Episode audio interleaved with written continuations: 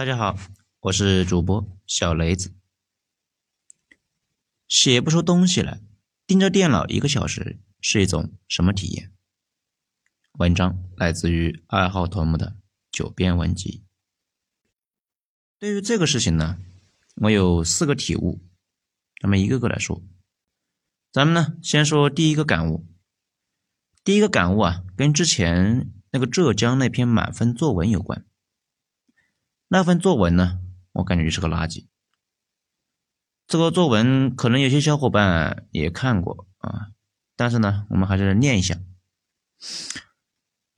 现代社会以海德格尔的一句“一切实践传统都已经瓦解完了”为好使，滥伤于家庭与社会传统的期望正失去他们的借鉴意义。但面对看似无垠的未来天空。我想寻卡尔维诺树上的男爵的生活，好过过早的郑和。就这样吧，希望你们能喜欢。反正呢，我看到这个东西啊，满脑子就一个词：垃圾。当然了，评价一个东西是不是垃圾这种事情非常的主观，哪怕是一坨屎，在苍蝇和狗子看来，那还是很不错的呀。所以说啊，如果有人觉得那篇文章写的挺好的，那也正常，不过在我看来，这玩意确实是水平非常差，无病呻吟。很简单的几个意思，非要用正常人看不懂的方式来表达，就跟呢前些年有篇文章啊，全是用成语一样，矫揉造作。孙一姐的茴香豆四种写法，那还不够他花飞的，又用了德语的茴香豆的最古老的版本的写法，那是唬的人是一愣一愣的。三个阅卷老师，第一个没被他给吓到，给了三十九分。后面两个明显虚了呀，都给了满分。这篇文章那也就满分了呀。让我说，这篇文章就跟皇帝的新衣一样，给二十分就有点多了。咱们觉得呢？最好的文章肯定是这样的，用最平实通俗的语言讲清楚深刻的逻辑或者是故事。最垃圾的文章呢，就是反过来，用最拧巴的语言描述巨 low 的一个逻辑。那个高考作文满分作业呢，就是第二种，高中生拽了几个门槛不高的垃圾生僻词，说了一些言之无物的空洞话。卷评老师正好呢没自信，又怕别人觉得他看不懂，于是就给了高分。野驴碰了个瞎伯乐。这里倒也不是说吹牛逼啊，说自己呢能够做到第一种，而是说啊，在咱们眼里面，第一种表达方式是趋势，是未来，是教育的目标，是每个人都应具备的能力和素养。我自己呢也朝着这个方向努力。而第二种方式呢，是魏晋时期的神经病士大夫这个毛病，几个人坐在一起啊，神叨叨的就唠一天的嗑，完全不知所云。用博洋的话说，叫做瞎嚼虚，而且呢，道理是相通的。正如平时跟人打交道时候，要做到说话清晰，而且主题明确。写代码也要尽量写的简洁，可读性强。这里呢，说一下，其实越是顶尖的高手写出来代码，可读性质越好。做 PPT 向别人展示观点的时候，也要观点突出，表述通俗易懂。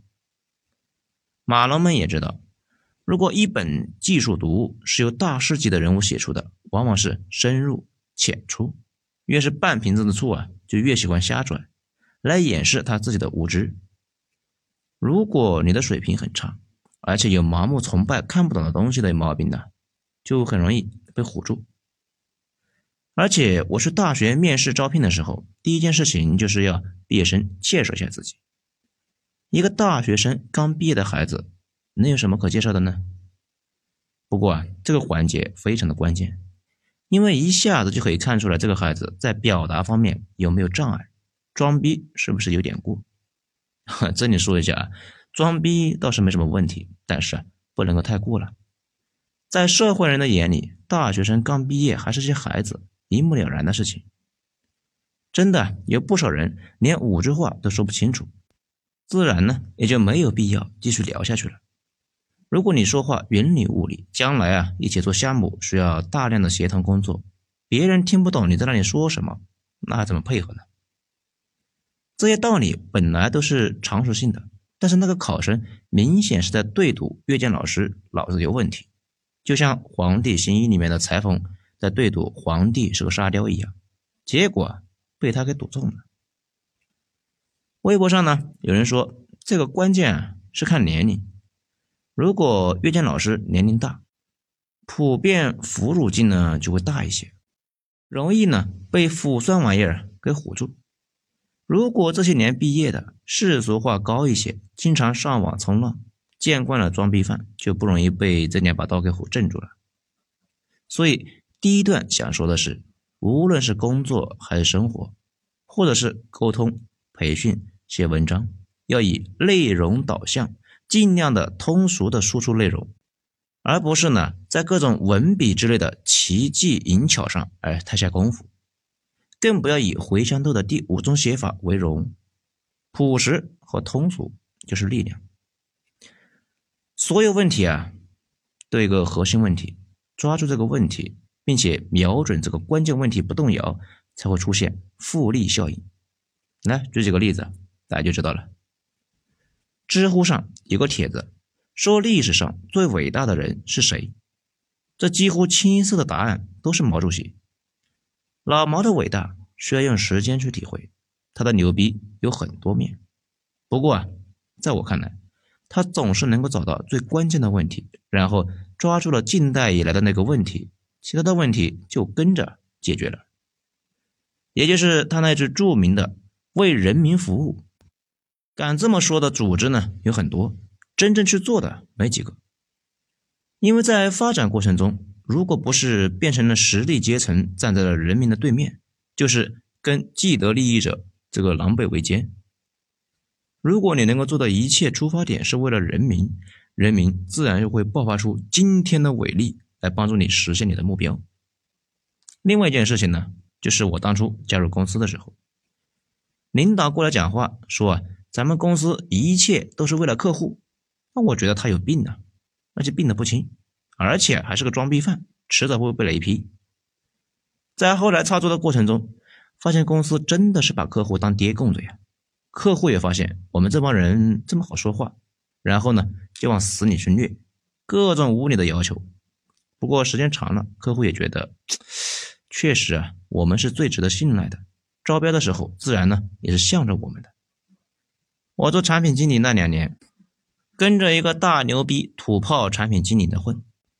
那个土炮呢，对设计软件什么的那毛也不懂，也没有写过一行代码。但是呢，他有很强的一个常识感，基本不会被别人误导或者是影响。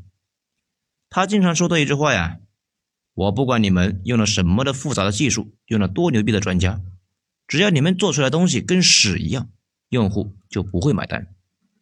用户可不会给你什么代码，我是代表用户的，我不管其他的。”他后来啊，很快就爬上去了。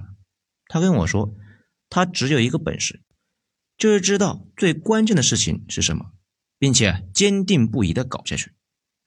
当然了，我这一年还碰到一些其他的奇葩，那真是屁也不懂，靠着对领导溜须拍马，那也是混得很爽啊。各个互联网公司都有。之前呢，在网上有一篇文章，阿里不需要小白兔。哎，这个看完之后太有感触了，大家有兴趣的话可以去搜一下，知乎上还有衍生帖，大家呢补充了一下在阿里的奇葩体验。大家也知道，所谓的年入百万的高 P，很多啊真的是靠拍马屁给拍上去的。当然了，不只是阿里，那几个互联网大公司哪个都差不多。我刚毕业呢，一度以为国企靠关系，私企啊靠能力。后来混过了才知道，国企的病其实啊，大企业都有，真的是在哪哪都一样，里边总有干活的，也有呢不少是混混。反正吧，不管要干什么，把握住你理解的最重要的事情，并且呢坚定不移的搞下去，总是能够搞出些成绩的，哪怕只是个马屁精呢。好，咱们再回到今天的话题，我以前呢写文章的时候。最依据的事情就是一篇文章想说清楚一个复杂的话题啊，多的时候还需要上万字。大家可能不知道，微信江湖有个说法：三千字断头台。也就是说呢，一般的写手是不会写超过三千字的文章的，因为大部分人读文章的极限就是三千个字，超过之后大家都读不完，今后呢也就不读了。这公众号也就会陷入萎缩，看的人就会越来越少。我呢也纠结了很久，后来终于意识到一个关键的问题：我写文章只对内容负责，大家看不看根本不是我要关心的问题，那也就释然了，放飞了自我，只关注内容和表述是否清楚，很少呢去关注长度和写法以及各种吸粉技巧。凡事都是熬出来的。说这个话题之前，要说另外一个事情。之前看过一篇文章，说为什么香港以前那么牛逼的电影，现在呢反而是越来越挫了呢？结论很简单，以前拍的多。香港以前拍电影就跟母猪生崽子差不多，制片人蹲坑的时候看到一段话，洗完手就可以拉一支队伍开始拍。王晶什么的也都是这样，什么都拍。以至于大家看他的电影呢，感觉很分裂，一会儿牛逼，一会儿傻逼，那一会儿好的不得了，一会儿又巨垃圾，好像水平非常不稳定。其实呢，他们导演就根本不知道到底是怎么样，就一个字拍，拍完才知道什么效果，而且经常是拍完之后发现放映效果不太好，那不好也没事，继续下一个，可能再过一些年，以前拍的那个片突然就火了。比如前段时间那两个黑社会又火了，另外一个大陆的师傅，当时啊效果很差，现在是火得一塌糊涂。反正成本低，各种折腾，折腾火了赚一把，折腾不好算倒霉。大家可以看看那个电影《黑社会》，那道具什么的非常的寒酸，不过成本低那就是优势，一直拍总有能看的吧。还有少量经典的，这两年呢，印度。也是这个特点，印度的电影数量是世界之冠，每年总有那么几部能看的。但是进入新千年之后，香港电影的各种成本呢是越来越高，从演员到片场，所以投资方越来越谨慎，片就越来越少。有人算过呀，以前和现在的牛片率那差不多，这些年拍出的电影太少，好电影呢自然就更少了。这两年里面，我的体悟那也差不多。质量这个事吧，只能够是尽量保证，但是产量却可以严格保障，确保每周能够写出那么一两篇。不管呢状态怎么样，都要写。一开始那还不明显，时间长了，慢慢的那就明显了。而且我发现，大部分的时候根本预料不到哪一篇会火，有时候呢，甚至一篇随便写的。会比查了诸多资料的文章要火得多。这一段呢，咱们就想说，追求爆款这个事情其实非常的没有意义，而且呢，往往也追求不到。但是把进步融入到日常的例行工作里面，慢慢积累下去，总会有突破的。不少小伙伴呢问我怎么做到持续输出的。其实呢，在我的那一本《向上生长》里面，我一开始就跟大家分享了一个问题。所有系统如果想要维持生态，它必须持续的从外界吸收能量。就像一个炉子里面没有柴火会熄灭，人不吃饭会死。其他更复杂的系统呢，那也是一样的。城市需要持续不断的输入粮食和人力，还有其他的一个物资。公司需要不断涌入现金流和理念来维持生存和创新。不少小伙伴呢问我。怎么保证输出的？其实呢，没什么办法，只能够是一直看书，保持输入。